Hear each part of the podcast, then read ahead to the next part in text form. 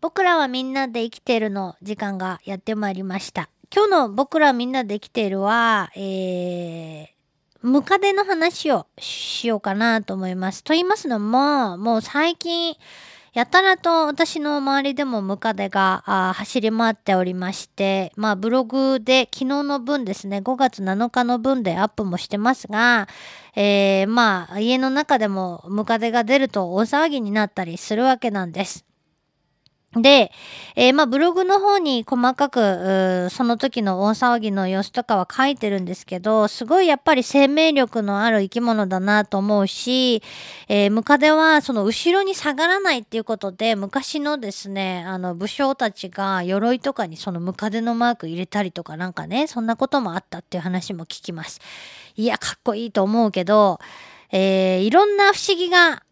あるわけです。ムカデも。えー、ムカデは100の足と漢字で書きますが、英語ではね、 centipede って言うんですね。発音はよしあしを置いといて、 centipede って言うんですけど、どういう意味かというと、ラテン語の100の足というね、言葉から来てんですね。やっぱりね、外国でも足100本っていう風に言われてるんです。足がたくさんあるので、えー、たくさんあるという意味で100という位を使っているだけで、10じゃちょっと少ないだろうと。100ぐらいあるぐらい足いっぱいあるだろうと。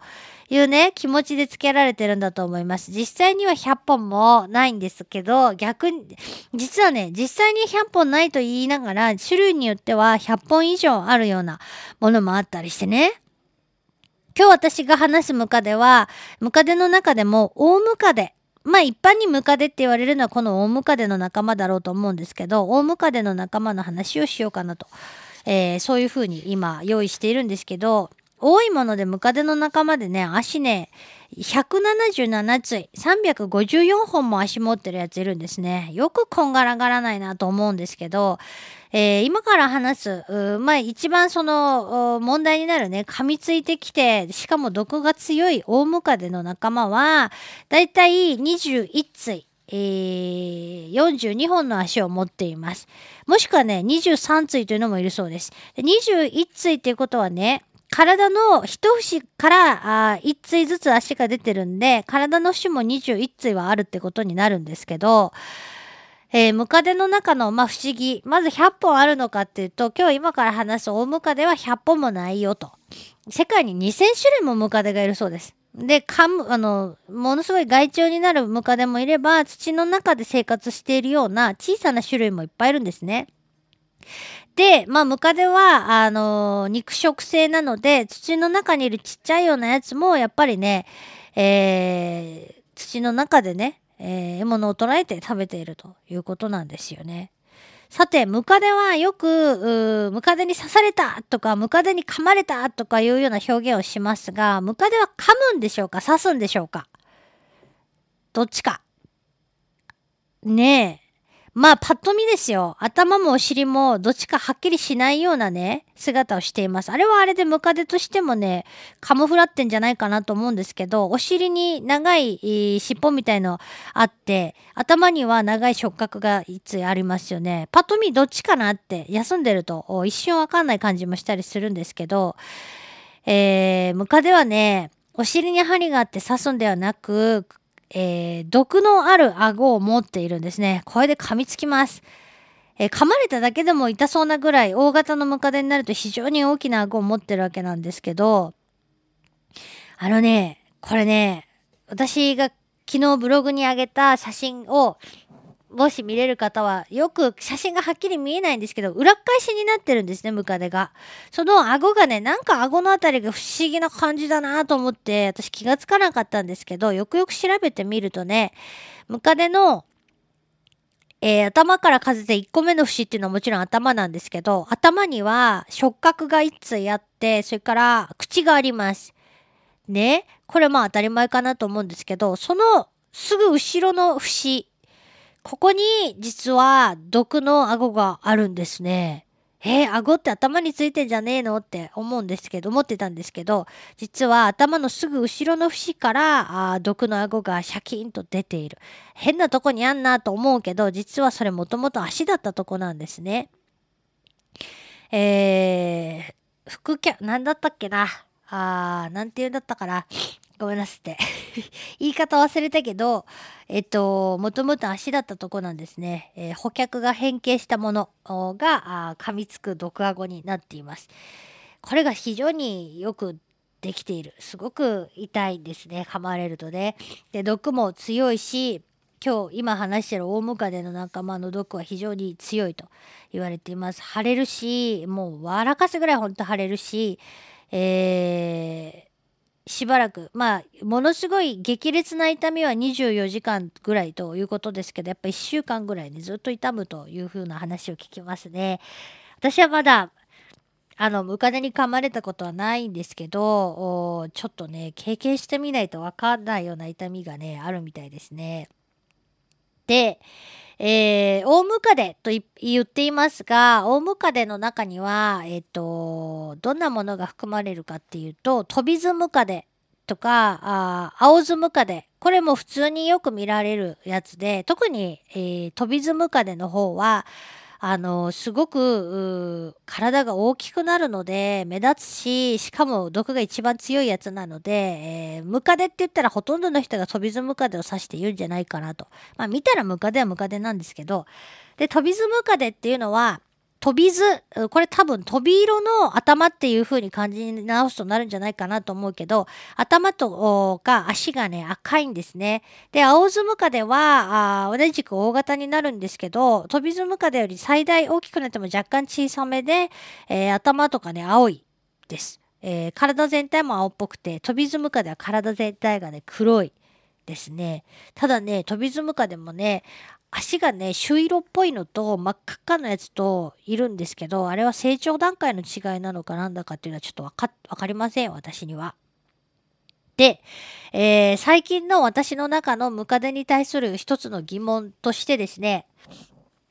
上がっていたのが、ムカデとは仲良くできるのかということなんです。ムカデをペットとして飼育している人は多数いらっしゃいますけれども、そういう意味じゃなくて、えー、ムカデが出た時に、あの、胎児以外に対処法はないのかと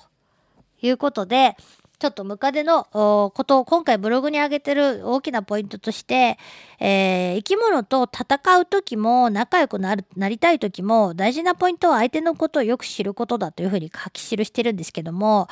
あの、戦うにしても、やっぱ相手が何に弱いのか、何を好むのか、これを知っていると、だいぶその戦いようも変わってくるわけですよね。仲良くなりたい時ももちろん同じなんですけど、あのね、私が言い、何を言いたいかっつうと、ムカデは、例えばね、あの、カメムシとかだと、えー、家の中に入ってきたらあ、どうやって刺激せずにお外に出てもらうか。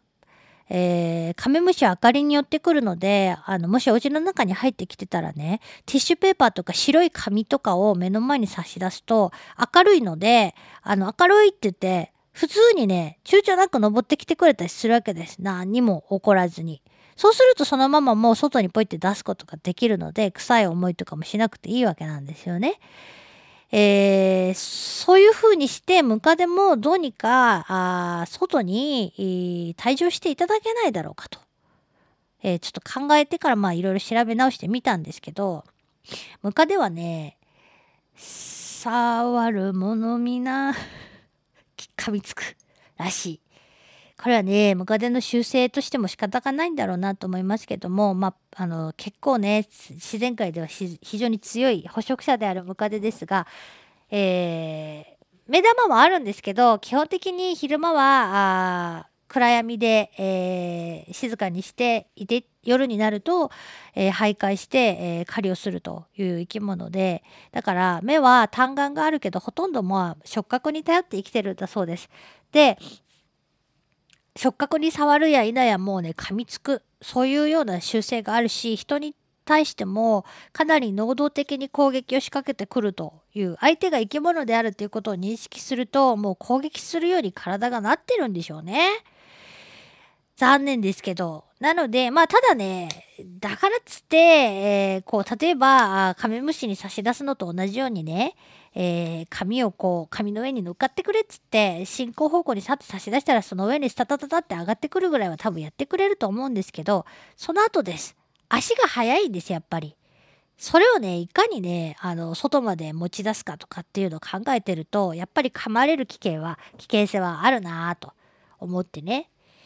うん。そんでね、何食べてっかっていうと、オオムカデの仲間はやっぱ体が大きいだけあるし、あんな強力な顎も持ってるしで、あのね、大変なものを食べますね。まあ、家の中に入ってきちゃゴキブリじいさまとかも食べてくれるので、ある意味液中になるんですけど、それ以上のね、やっぱ、いや、じいさまの方がいいやっていうような被害があります。で、野外では、まあ、大きくなるとね、カエルとかも食べるし、ネズミ、ちっちゃいネズミとかも食べるし、なんとコウモリを、飛んでるコウモリを捕まえて食べてるって、食べてたっていうような記録もあったりで、えー、どうやって？って思うけどね。すごいですね。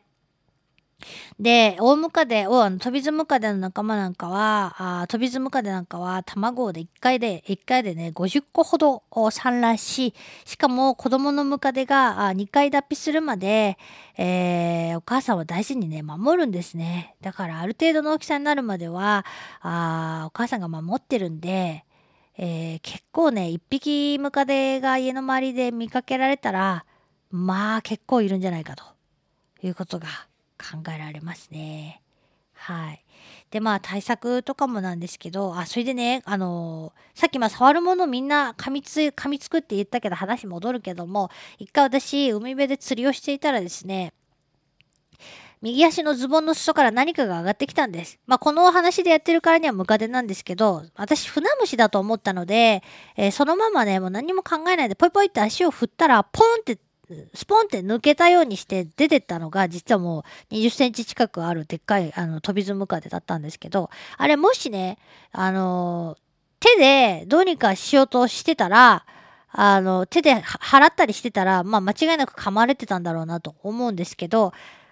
私の足が暖かくて、あの、つ、くる、ズボンの中ですかね、裾から入って暗かったんですごいいい、居心地の良さそうな場所だと思って登ってきたんでしょうけど、